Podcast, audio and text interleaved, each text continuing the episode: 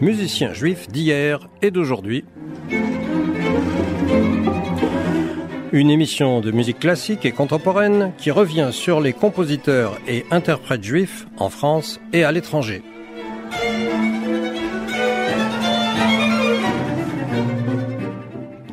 On aurait du mal à énumérer tous les musiciens juifs victimes de la Shoah, ceux qui ont réussi à fuir à temps, comme Arnold Schoenberg ou Darius Milhaud, ou ceux qui au contraire ont été piégés par l'invasion nazie et qui ne s'en sont pas sortis. Pour les compositeurs juifs victimes de la Shoah se trouvant en Allemagne, en Pologne ou en Tchéquie, des travaux récents ont déjà permis de révéler en partie les horreurs dues aux nazis, avec par exemple ce prétendu camp modèle de Térésine près de Prague, d'où les détenus étaient ensuite expédiés sur Auschwitz. Mais on commence à peine à réaliser ce qui s'est également passé aux Pays-Bas je vais me tourner vers Dimitri Malignan. Dimitri, vous êtes pianiste, à l'aube d'une très belle carrière, vous avez remporté le prix Cortot en 2017 et un prix Bach à Montréal. Vous avez déjà à votre actif plusieurs CD, vous vous êtes intéressé notamment à Schumann, à Prokofiev, à Jean-Sébastien Bach, et vous travaillez parallèlement à la réhabilitation de compositeurs juifs morts en camp de concentration dans le cadre du projet Missing Voices. Projet qui, si j'ai bien compris, a commencé à germer lorsque vous étiez à Amsterdam dans le cadre de votre cursus d'études musicales. Pourriez-vous nous en dire un peu plus et en particulier pourriez-vous nous parler des compositeurs que vous avez été ainsi amené à découvrir? Oui, en effet, donc euh, quand j'avais commencé mon projet Missing Voices. Et donc j'étais vraiment intéressé par euh, découvrir tous ces compositeurs juifs euh, qui ont été euh, exterminés pendant la Shoah et dont j'avais presque honte finalement de ne pas connaître leur nom et leur musique. Et quand j'étais aux Pays-Bas, j'avais été très impressionné de découvrir un très grand nombre de compositeurs juifs néerlandais qui ont qui ont été persécutés pendant pendant la Shoah et pendant la deuxième guerre mondiale. Et donc j'avais compté au total euh, à peu près 30 à 35 compositeurs juifs européens euh, tués pendant la Shoah, et près d'un tiers d'entre eux étaient néerlandais. Et donc euh, je me suis vraiment demandé, mais comment c'est possible un si petit pays dont on ne connaît pas tellement des compositeurs, même non juifs. ils ne sont pas très connus de nos jours et je pense qu'il y a assez peu de musiciens qui seraient capables de citer un grand compositeur néerlandais du début de siècle, comme des compositeurs français, allemands, bien sûr. Et donc je me demandais, mais comment ça se fait qu'on ne les connaît pas? Ils étaient quand même euh, beaucoup, et notamment juifs. Et donc euh, petit à petit, j'ai vraiment découvert des compositeurs euh, incroyables. Et donc évidemment, cela fait lien avec la Shoah aux Pays-Bas, qui a été absolument terrible, puisque près de 90% des juifs hollandais ont péri pendant la Shoah, c'est vraiment en lien avec le fait que si certains, certains juifs euh, en Allemagne, en Autriche, voire même en Pologne, dès le début des années 30, avec l'avènement de d'Hitler, pouvaient pressentir finalement le, le, danger. Les Hollandais, ça n'a pas vraiment été le cas, puisque voilà, c'était un pays euh, tout à fait démocratique, tout à fait tolérant et ouvert aux juifs, pays étant aussi neutre euh, au début de la deuxième guerre mondiale. Euh, ils ne pensaient pas évidemment être en danger. Et donc la plupart de ces compositeurs sont restés aux Pays-Bas et ensuite ont été bloqués euh, finalement dans ce pays sans l'opportunité de pouvoir s'exiler euh, comme d'autres l'ont fait, notamment des compositeurs allemands, autrichiens ou même français.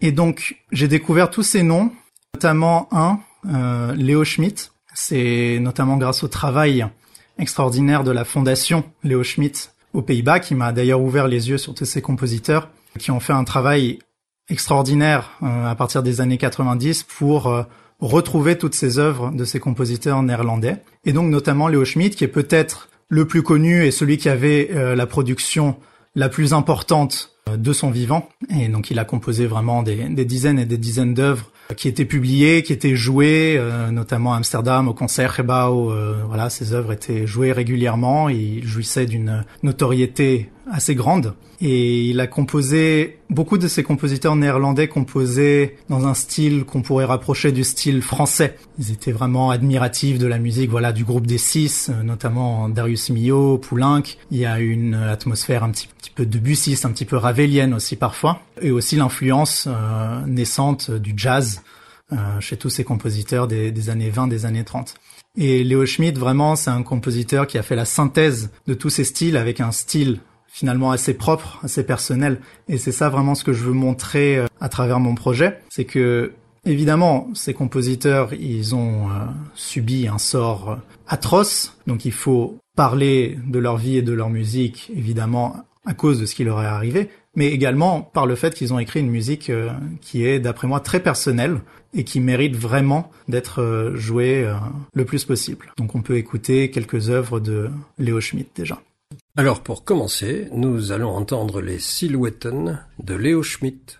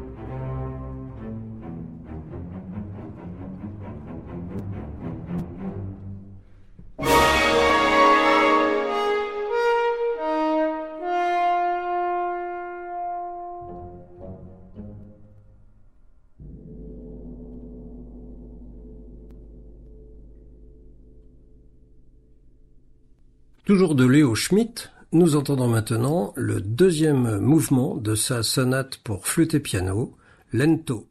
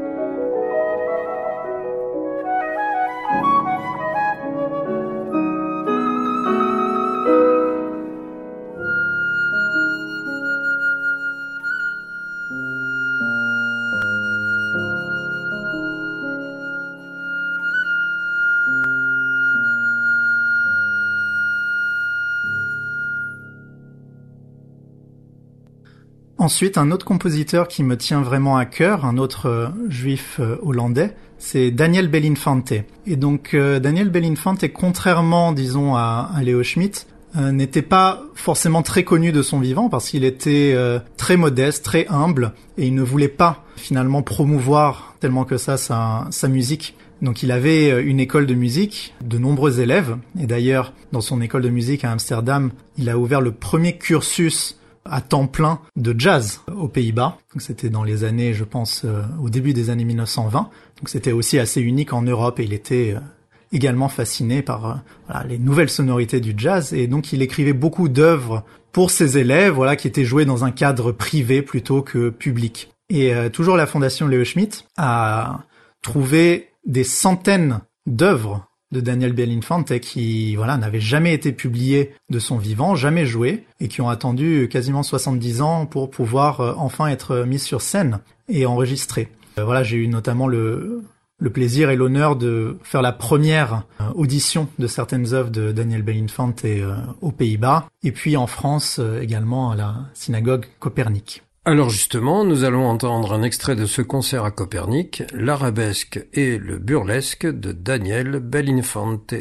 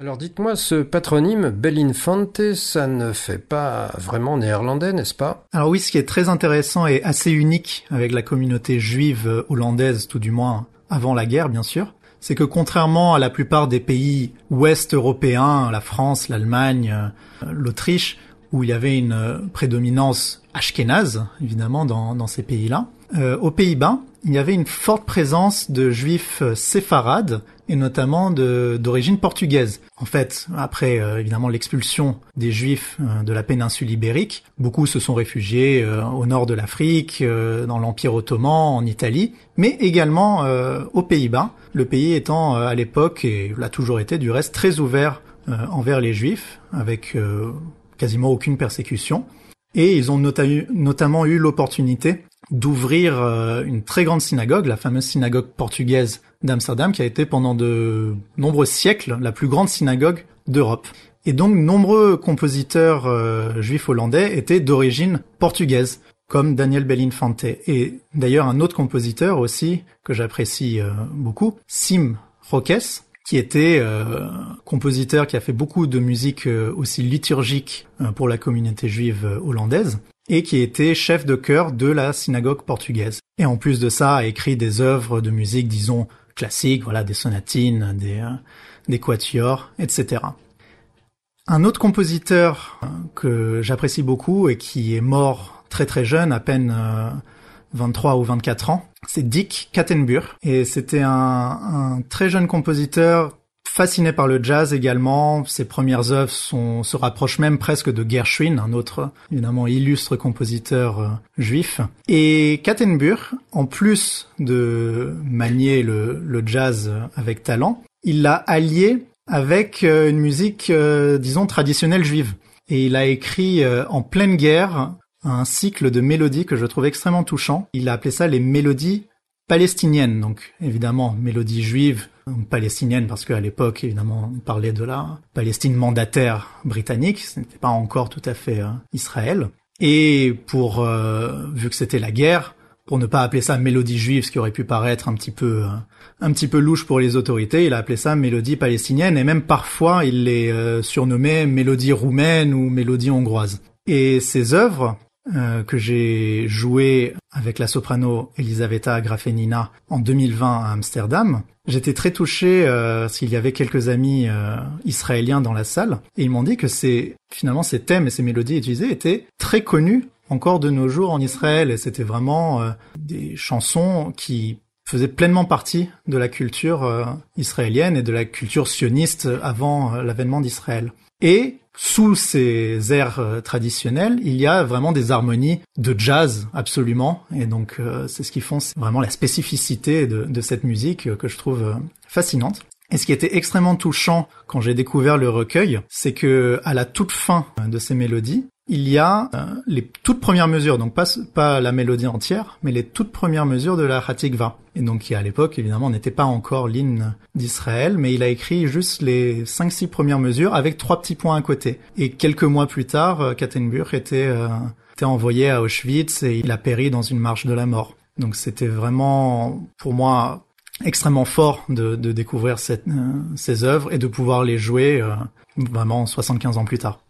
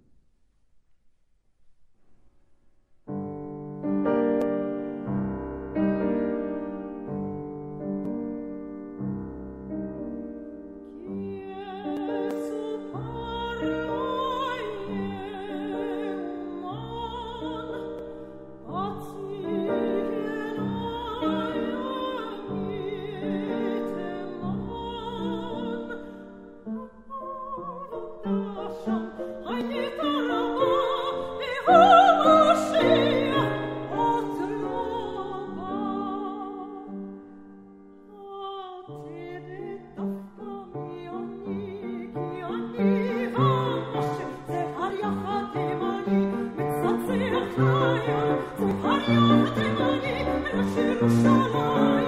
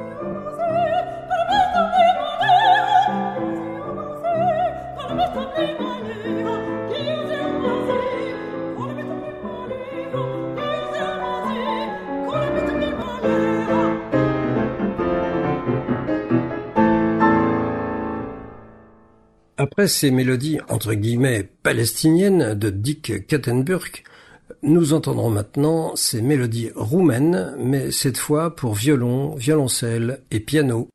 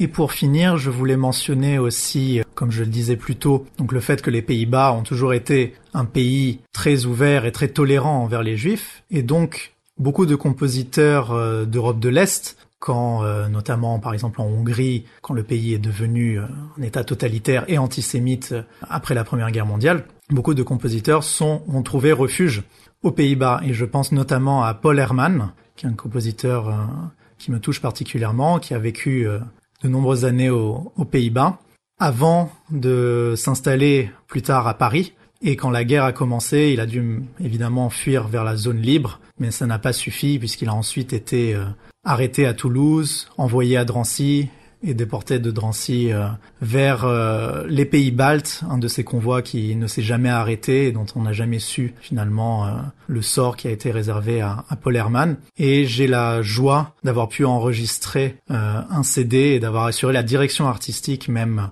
d'un CD Paul Herman qui paraîtra à la fin de l'année 2023. De Paul Herman, nous entendons maintenant Somebody's Wrong pour violon et violoncelle. thank you.